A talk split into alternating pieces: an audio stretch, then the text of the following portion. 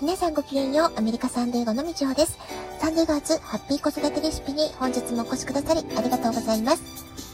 みんな違ってみんないい。ママが笑顔なら子供も笑顔。子育てで悩んでることの解決のヒントが聞けてほっとする。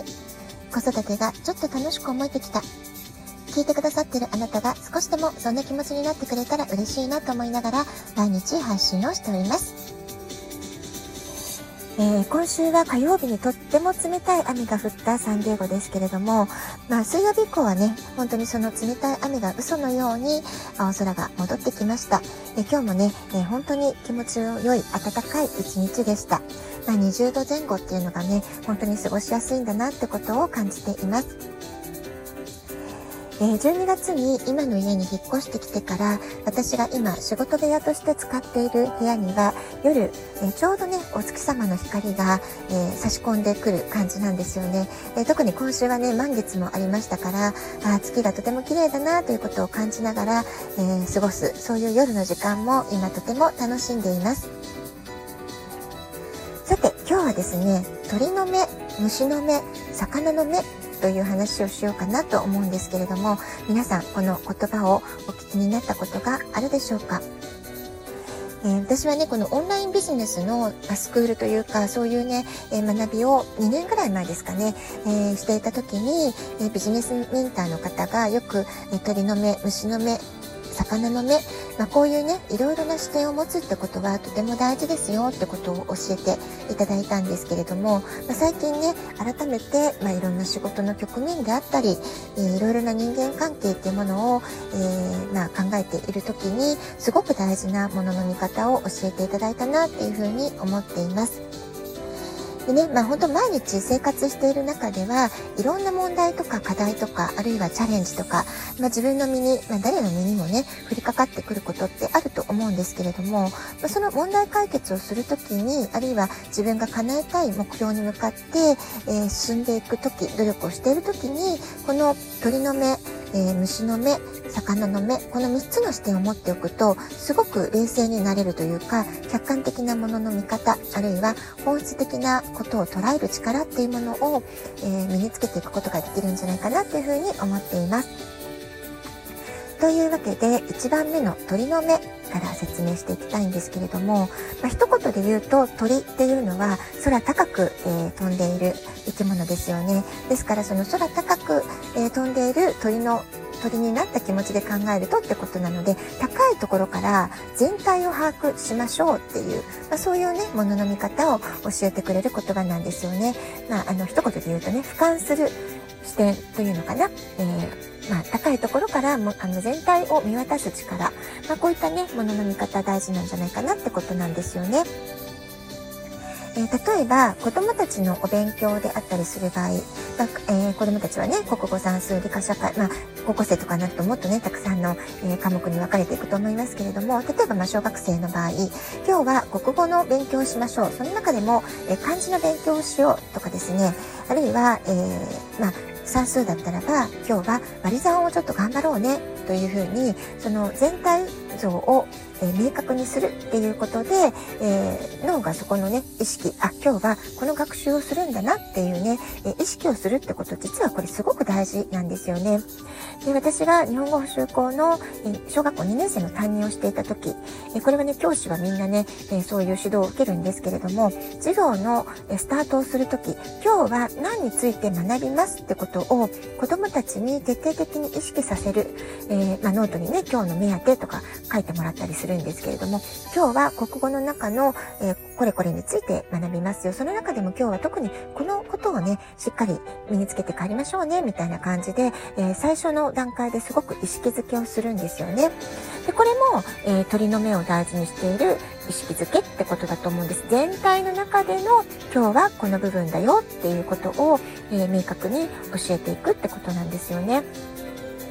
でこれを、え仕事で当てはめるならばあ、今日朝一日ね、え今日やり遂げることは何だろうってことを全体として決めるってことであったり、あるいは、例えば週の初め、月曜日であれば、1週間のゴールを決めるということであったり、まあ、そういったことでね、え、使える、えー、鳥の目っていう意識なんじゃないかなと思います。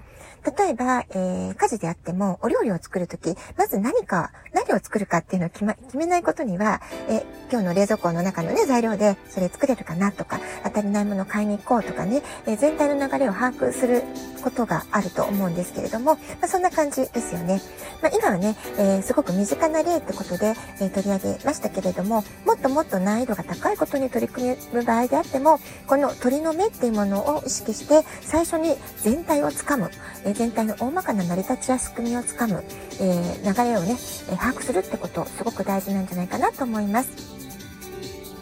2番目は虫の目ということです。虫は小さい生き物ですよね。土に面した低い位置にいるからこそ、えー、鳥が見下ろす高い場所から見えなかったところが見えてくるということになります。でもちろんね、えー、大きな全体像を把握するっていうのもすごく大事なんですけれども、次の虫の目を持って、えー気にしていきたいところっていうのは細かいところとか深いところ、えー、そういうことなんですよね、えー、言葉で言うと神は細部に宿るなんて言葉もあるかと思います。きめ細かく小さな部分も大切にしていくってことですよね。それから最後の、え、魚の目は何かってことなんですけれども魚っていう生き物は目には見えない川の流れっていうのを体全体で感じ取ってその川のね流れの中で、え、水流に乗っていくというかその中をうまくね泳いでいくっていう生き物だと思うんですけれども、え、私たちがその魚の目を持つっていうことを意識する時、えどの方向に自分が今流れていってるのかなまあ、流れを読むって感じでしょうかね。えー、鳥の目でも全体像を把握するってことをもちろん最初にやってるんですけれども、えー、実際にこう、例えば子供たちが勉強をするとか、あるいは大人であれば家事をするとか仕事をするとか、実行していくうちにいろんなリズムとか流れっていうものが出てくると思います。その実際やってみた流れっていうものを、えー、じゃあ今うまく流れに乗れてるかな？え、なんかつまずいてるんだったら、もっとやり方変えた方がいいんじゃないかなっていうようなことですよね。その流れに、えー、乗る、どうやったらうまく流れに乗るかっていうことを考えるのが、魚の目っていうことなんじゃないかなっていうふうに私は、えー、捉えています。例えば、まあ、このね、例がちょっと合ってるかどうかあれなんですけれども、えー、子供たちが歴史の勉強をするっていうことあると思います。でその時にたくさん覚えることありますよね。歴史人物の名前を覚えなきゃとか、えー、それから年号を覚えましょうとか、え、歴史的事件の名前を覚えなきゃとかね、たくさん覚えなきゃいけないことがあって、一個一個にフォーカスしすぎると、つまり虫の目的な取り組みをしすぎると、だんだんね、つまんなくなっちゃうんですよね。ですけれども、それを、え、全体的な流れを捉えるっていう、こうね、流れをつかむっていうことで考えると、例えば、え、ドラマ仕立てにしてお話で、え、話をしてあげると、えその歴史人物に興味がとてもね、湧くとか、え自分との共通点を見つけて、え何かね、え好きになれるポイントを探してみるとかね、まあ、そういった工夫をするっていうのが、魚の目的な工夫なんじゃないかなって思うんですよね。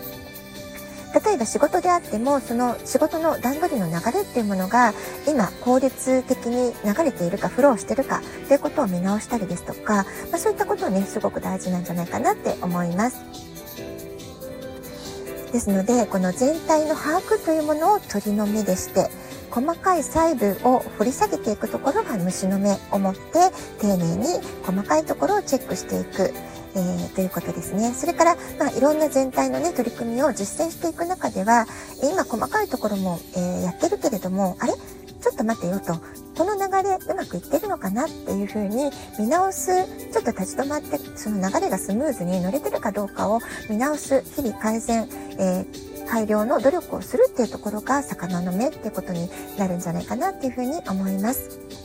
今は時代の変化がものすごく早いですよね。ですから、とりあえずいろいろやってみるってことは、実践するってことは本当に素晴らしいことだと思うんですけれども、やってみて、あれ？なんか違うなと思ったら、どんどんまたやり方を変えていく。えー、つまり魚の目を大事にするってことになると思うんですけれども、川の流れの変化を俊敏に感じ取る、そういう感覚というのかな。まあ、そういったものもすごくね、大事なんじゃないかなと思います。えお家の中で子供たちの学習サポートをするときも、えー、例えば子供たちがどこに何なんかつまずいてるかなっていうのも鳥の目全体を見渡してね、よく観察するってことも大事だと思います。そしてその細かい細部で、えー、つまずいてる箇所を見つけるってことも大事だし、えー、その流れがね、うまく乗ってるかってこともチェックしてあげるのすごく大事だと思いますし、お仕事をされるときもね、この3つの目の考え方、すごくね、活用できるんじゃないかなと思います。何かあなたが問題、課題にぶつかった時ほど、この3つの目、うまく使えてるかなってことでね、ちょっと見直してもらえると、えー、役に立てるんじゃないかなと思います。ラジオトークアプリインストールしておくとスマホからいつでも簡単に聞けます。あなたからのお便りもお待ちしております。では今日はこの辺で今日も素敵なお時間をお過ごしください。ごきげんよう、みちょうでした。さようなら。